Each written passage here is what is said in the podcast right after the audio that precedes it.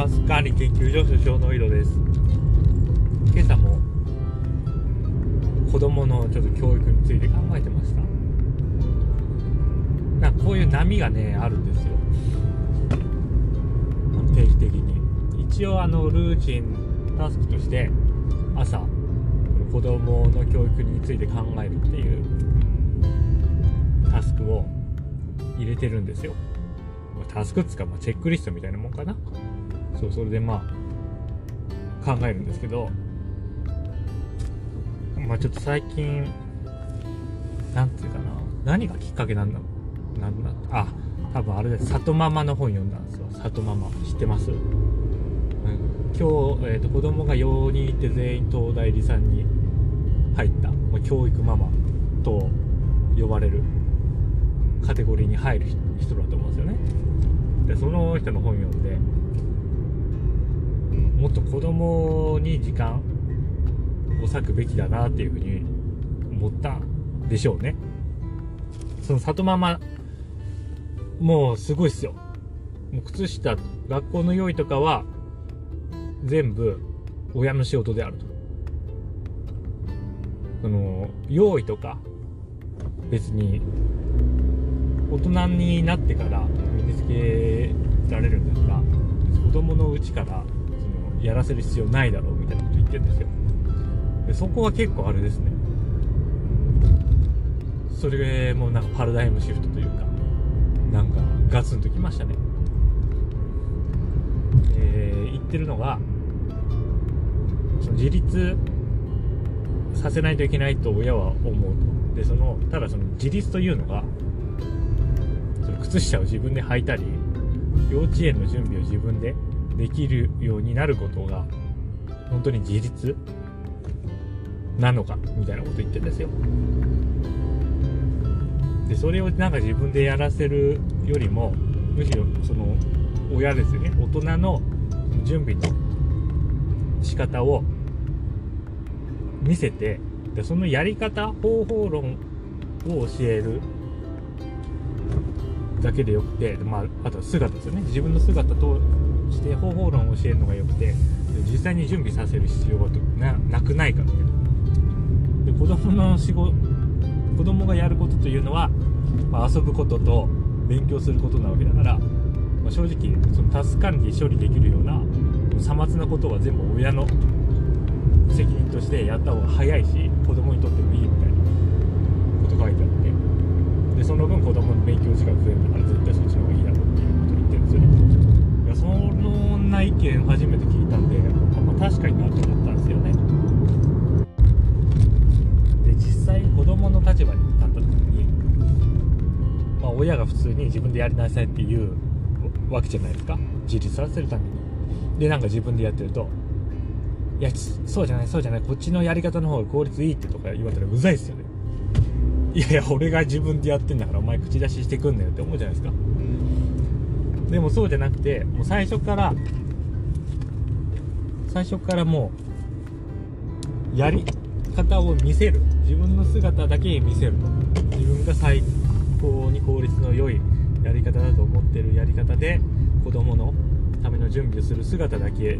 見せる。とでもちろんま説明とかするかもしれないですよ。これはここをこう工夫することによってこの動作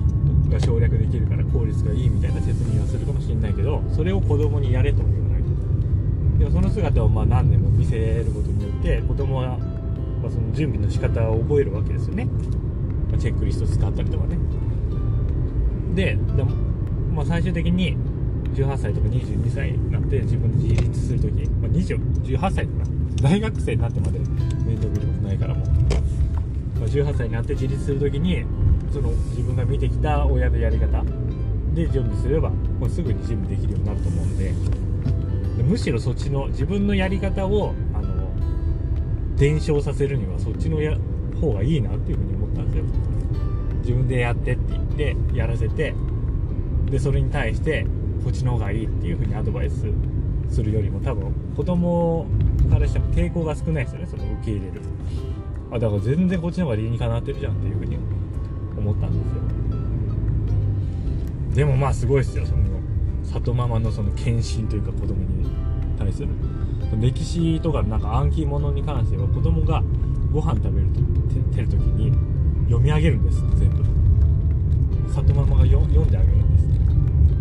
この年に何がこの年になったら何でしょうとか言って。はいこれですとか言って。それをだからもう一年中やってるわけですよ。子供が。大学受験する時まで何年も。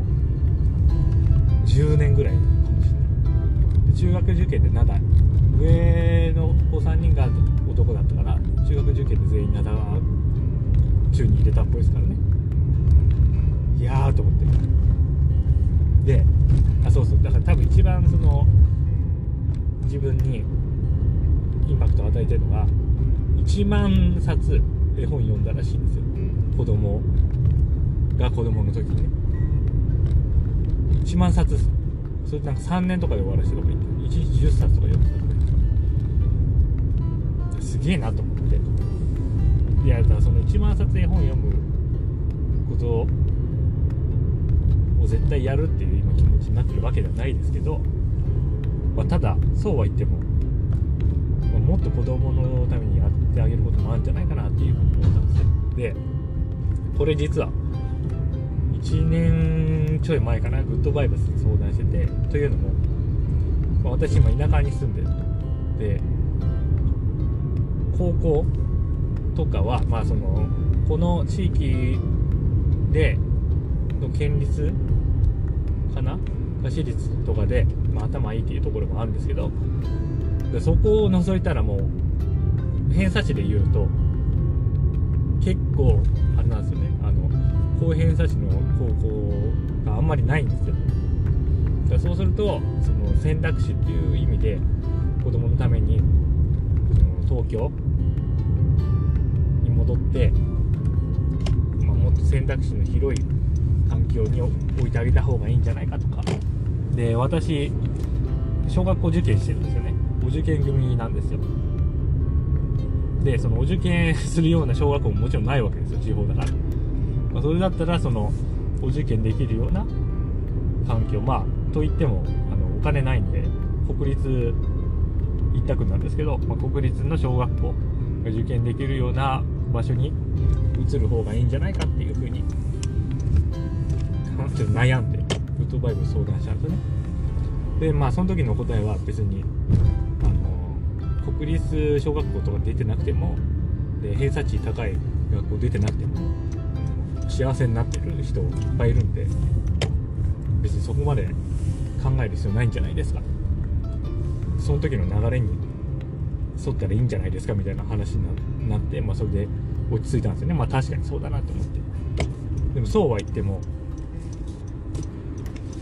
で今ねその1年ちょい経ってからでそれまではだからもう自然に任せたわけですよ。子供が遊ぶのもねまあ好きに遊べばいいんじゃないかと思って。いやでもちょっと待てと。あのやっぱり親子供って結局親がこれやろうって言ったら一緒にやりますよね。でそしたら親が勉強しようって言ったら勉強するわけですよ。でだからそれだったらで別に子供としてはどっちも楽しんでるんだったらま、楽しく勉強させてあげた方がいいんじゃないかっていうちょっと考えにまた戻ってきていて。まあそのねあれですよ。なんつうんかな頭がいい頭がいいですよ、まあ、それ結局学校の話になりますけどね。うん。でもまあ島佐藤島で里ママが言ってましたけどあの勉強ができないと学校が楽しくなくなってしまうと。でそうするとそれがその不登校につながったりする可能性があるとか言ってて不登校にまではならないと思いますよ私も。ただまあ学校というものを楽しく